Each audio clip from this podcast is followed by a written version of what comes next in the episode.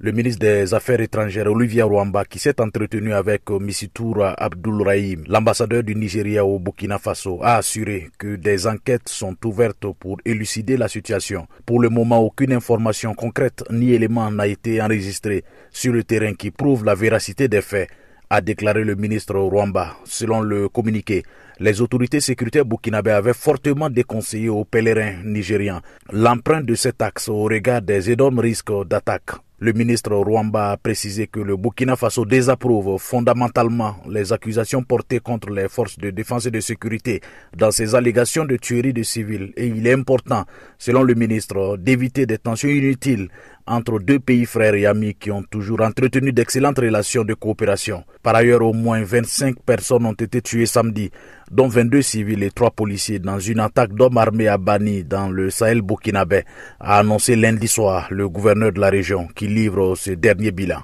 Lamine Traoré, Ouagadougou, VO Afrique.